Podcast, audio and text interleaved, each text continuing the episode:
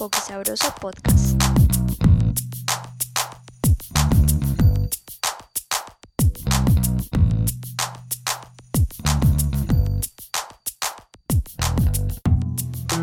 Estás escuchando el primer episodio de Boquisabroso Podcast, un espacio creado para hablar con músicos, productores y creadores caleños acerca de lo que hacen, cómo lo hacen y lo que sienten.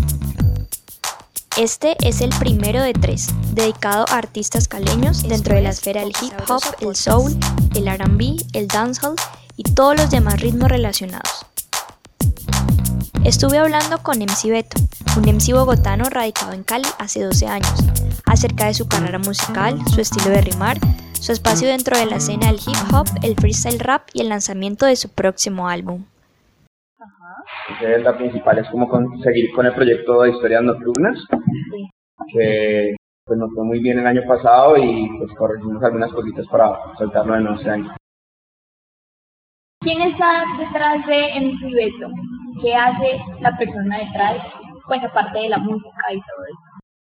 Bueno, pues detrás de MC Beto está Alberto Vidal, eh, es un pelado del Oriente, que trabaja como educador, eh, trabajó mucho tiempo en el área social como eh, teníamos un colectivo que se llamaba Desmovilizando Calles con el cual hacíamos como un compartir de saberes afuera del Colegio Nuevo Latir en el 2016, en el 2017 empecé a trabajar con Secretaría de Salud, 2018 Red de Salud Oriente y eh, luego me pasé a una estudiadora que es una empresa que trabaja con educación en habilidades socioemocionales.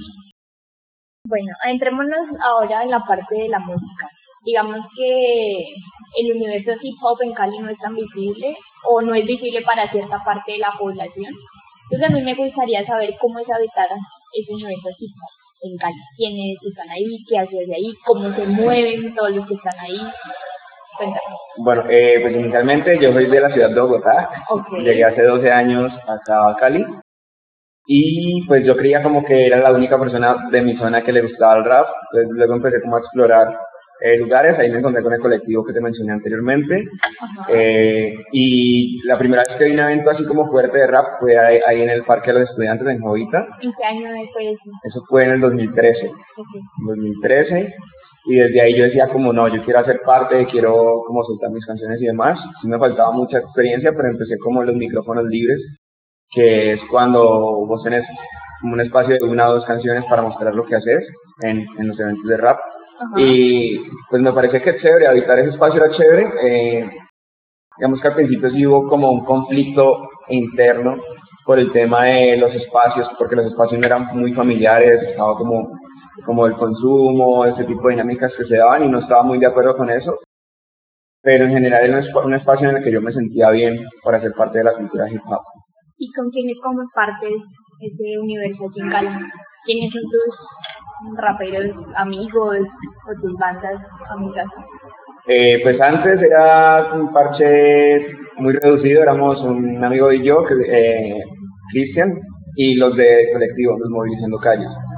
Y actualmente estoy como, no estoy totalmente fuera de, la escena hip hop, pero suelo como hablarme con bandas más alternativas, como lo de Alto Volumen, como lo de Los Reyes del Chimichingui, y este tipo de bandas que están haciendo otras cosas, pero hacemos por lo general nos vemos mucho en los mismos eventos, o sea, hay mucha multiculturalidad ahora en los espacios donde me muevo. O sea, tú estás como en la mitad, o sea, no eres totalmente underground, de nuestra hip hop, sino que también yo te he visto en compartiendo escenario con lo que tú acabas de decir, con bandas más alternativas, digamos, otros sonidos.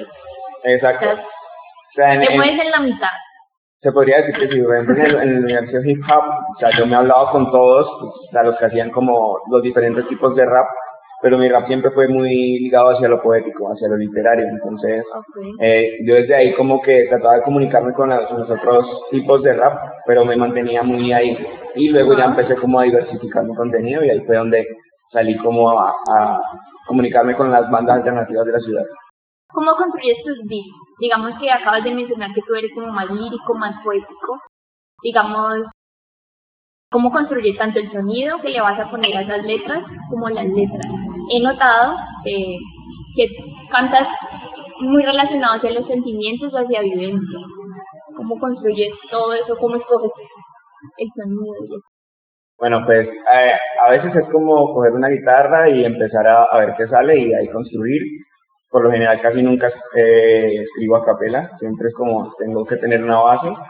Entonces a veces puedo buscar hasta 3, 4 horas un instrumental que me guste para empezar a escribir y yo pienso y siento que el instrumental como que me dice sobre qué tengo que escribir. Entonces yo escucho eh, y empiezo a escribir y luego ya paso el proceso de eh, reconstrucción del instrumental por la cuestión de derechos de autor y este tipo de cosas. Pero por lo general busco como en plataformas que me permitan buscar instrumentales para escribir. ¿Y las letras? ¿Qué te inspira para eso? ¿O por qué, por qué escogiste, digamos, el, el rap para como plataforma para expresarte? Porque digamos que suele tenerse en el imaginario de que el rap es un mundo hostil, pero tú no hablas de cosas tan hostiles. Bueno, eh, yo elegí el rap por la libertad que me ofrece literariamente. O sea, algunos géneros como que te limitan a, diferentes temáticas o a diferentes tipos de música y el rap te permite hacer de todo. Yo también tuve mi etapa como muy contestataria y este tipo de cosas, pero luego como que entendí que las canciones que a las personas que iba dirigidas estas canciones no les iba a llegar, entonces eh, empecé como a escribir un poco más sobre mis vivencias y sobre lo que observaba en el entorno y finalmente pues quise construir música un poco más positiva porque hubo un tiempo en que fue muy negativa y finalmente decidí como que mi música aportara socialmente y desde ahí trato de construir ahora. Dependía de lo que tú pensabas y sentías en ese momento. Exacto. ¿Tú consideras que para hacer rap es necesario ser de barrio, ser de un estrato bajo para que sea un buen rap? No, pues yo considero que no, no es necesario y eso lo ha demostrado el freestyle. El freestyle ha demostrado que cualquier estrato social, cualquier persona puede eh, hacer freestyle y no hay necesidad como de, ser del barrio. Obviamente el rap es muy del, del barrio en sus inicios, pero ese estereotipo rapero calle ya como que ya no es necesario eh, adquirir esa imagen o, pretender ser de calle para, para hacer rap. El rap ya pasó a otro nivel en, en lo que es transversal a las cosas sociales. Contanos ese rollo de los videoclips. Tú tienes un resto de videoclips en plataformas. Tienes una productora que te acompaña o sos vos mismos con tu equipo. ¿Cómo abordas la idea de hacer un videoclip que vaya al, de la mano de alguna canción o cada uno va por aparte? Bueno, yo he pasado por el proceso eh, y por lo general yo antes aprendía de todo para hacer todo. Entonces aprendí algo como las bases de producción de video, producción de audio y demás. Pero en el, año pasado como que me di una pausa y dije como vamos a hacer las cosas como de la mejor manera. Entonces yo pasé como de grabarme a mí mismo, decirle a un compañero que me grabara y yo mismo editar todo, a ya tener un equipo de trabajo. Entonces ya hacemos, por ejemplo, la canción que salió en 2018, una canción para ti. Eh, pues empecé con el tema de preproducción, de hacer el guion, de ir a, las locaciones. Antes era como el parcero que está estudiando comunicación social, que tiene una cámara y vamos a grabar el mismo día, el mismo día decidimos qué hacemos y dónde. A ya hacer un proceso, por ejemplo, nos demoramos tres meses haciendo el videoclip pero la satisfacción fue totalmente distinta y, el, valorar el proceso también. Entonces actualmente estamos trabajando un videoclip en el cual llevamos también como cuatro meses trabajándole y próximamente se va a empezar a rodar. Tú tienes un equipo ya conformado entonces de trabajo, según lo que me dices. ¿Y quiénes son? ¿Qué hacen? ¿Cómo te colaboran? ¿Cómo es todo? Bueno, yo tengo un equipo base que es Holly, el violinista, y Nailu, que es eh, la chica que canta. Entonces somos los tres básicamente eh, de base y pues el manager también de, del proyecto. Entonces somos un equipo más o menos de cinco de base. Y hay personas externas que yo considero que hacen parte del equipo pero no están siempre presentes, como más cuando se necesiten. Entonces también hay un productor de video, hay un parcero que nos hace fotografía, pero pues son para distintos momentos. Uno pues por el tema de recursos, a mí me gusta que cada persona se le valore lo que hace, entonces cuando hay el recurso yo los llamo y pues cuando no, pues trabajamos con la base. Contanos del, del violinista, a mí me impactó la primera vez que te vi, eh, como que salieras con él, ¿no? ¿Cómo lo conociste? ¿Cómo decidieron trabajar juntos? ¿Cómo ensamblan las líricas con el violín? Bueno, a Jorge lo conozco en el 2014 en una banda que se llamaba Reset. Eh, tratamos como de generar un, un, rap con instrumentos en vivo y la propuesta gustó mucho, pero la banda se desintegró. Entonces en el 2016 se me ocurrió la idea de llamar a Holly para que me acompañara en unas canciones en el lanzamiento de mi álbum. El álbum se llamaba, se llamaba 12. Y yo lo llamé. ¿El de ese año? Eh, el 2016. Entonces yo lo llamé y la gente le gustó mucho lo que él hacía y él desde ahí me empezó a decir como, eh, vete, invítame a los eventos, yo toco con vos, pero yo no lo invitaba porque él es músico, así de bellas artes, corbata, traje serio. Entonces yo decía como, eh, pues yo canto en eventos sociales donde a veces no hay un peso ni este tipo de cosas y el man, pues como por la imagen que me reflejaba, yo decía, no, pues el man está como para otro tipo de escenario. Y un día le invité a un evento muy de barrio y, el man le gustó y me decía que lo siguiera invitando y todo. Entonces de ahí como que me dije, no, pues el man no le interesa mucho el tema del dinero ni este tipo de cosas. Y ahí empezamos como a fortalecer nuestro lazo artístico y, y como una amistad. Y desde ahí empezamos a hacer música. Entonces Holly tiene muchas ideas así súper fuera de lugar, súper locas y yo lo sigo y, y al revés. Por ejemplo, la historia nocturna ha sido musicalmente lo más loco que yo he hecho y él estuvo ahí apoyándome en ese proceso. Entonces llevamos ya varios años haciendo música juntos. ¿Compones tú solamente o te apoyas de este equipo que tienes? Pues yo como por el tema literario, que yo soy muy como muy estricto con eso, muy sensible, eh, compongo yo eh, solo, o sea, cuando es cuando son canciones en conjunto con Nailu, que es la chica que canta, entonces cada uno construye su parte. Pero que alguien me componga a mí, no, por lo general no, no pasa y creo que en un futuro no, no pasaría. Pero el sonido sí te apoyas en otras personas. Sí, claro. Eh, Holly a veces me da como ideas de eh, musicalmente para los instrumentales. Eh, le sacamos las armonías juntos a, pues, al violín para hacer el acompañamiento. Entonces también es un proceso de construcción muy chévere al estar ahí con ellos dos. ¿Qué viene para Encibeto este 2020? ¿Tienes sueños o proyectos individuales, colectivos o ambos? Bueno, el proyecto en Cibeto como tal, eh, este año se va a lanzar un álbum que se llama Vendedor de Momentos eh, y se va a soltar pronto un videoclip que se llama Melancólico Anónimo, que es como el seudónimo de, de como el alter ego también. Eh, y este, pues este proyecto se tiene estimado para lanzarlo a mitad de, del 2020 y al mismo tiempo está trabajando en el show que se llama Historias Nocturnas, que no es un show de rap como tal, de hecho lo que más me sorprende de, este show es que no van personas que les gusta el rap. Y es un show que mezcla como canciones, monólogos, recitales, elementos del teatro y un montón de cosas. Es un show de una hora que vale la pena eh, observar y hacer parte de él. ¿Ya has hecho este show antes? Lo he hecho dos veces en Cali, en la Fuente de Soda, y una vez en Bogotá. En Bogotá pues, no, no estuve con todo el equipo de trabajo, pero fue bien recibido también. ¿Pero eras tú la única persona o había más poetas, músicos? Ah, pues se invitaban artistas, digamos, previo a mi show se invitaban artistas y han hecho parte más o menos entre 10 y 12 artistas en, en los dos shows que se han hecho. ¿Y este nuevo álbum que me cuentas va a salir track por track o lo vas a lanzar todo de una? ¿Ya tienes la estética, el concepto? Sí, eso se trata. Llevo mucho tiempo trabajando en ese álbum, de hecho desde el 2016 no lanzo álbumes.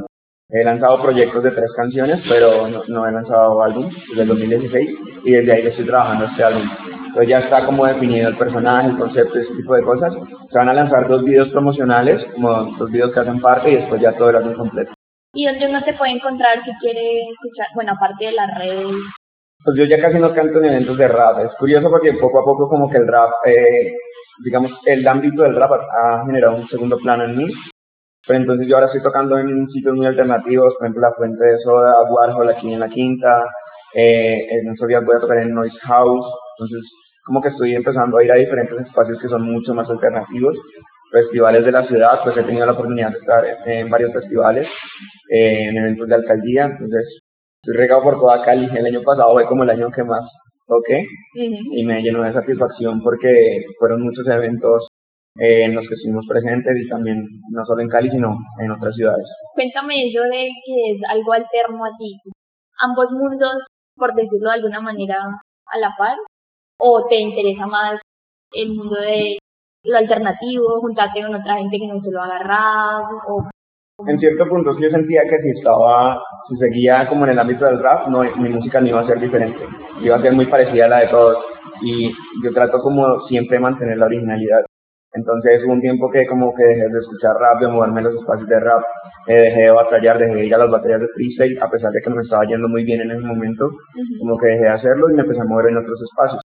Y lo otro es que mi música no es para los raperos, entonces cuando hay eventos de rap, por lo general es un rapero cantándole a otros raperos y mi música es para la gente en general.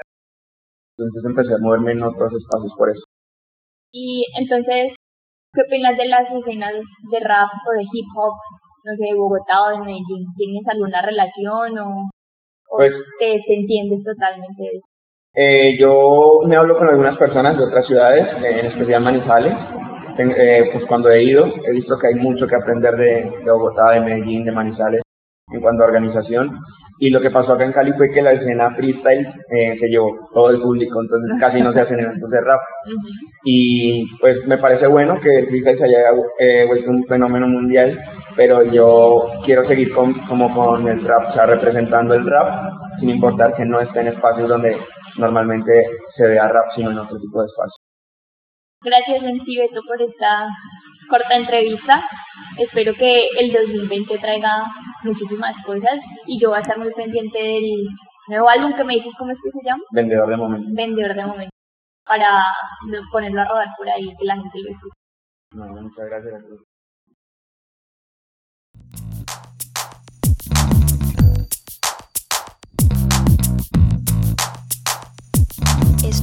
Poco Sabroso Podcast.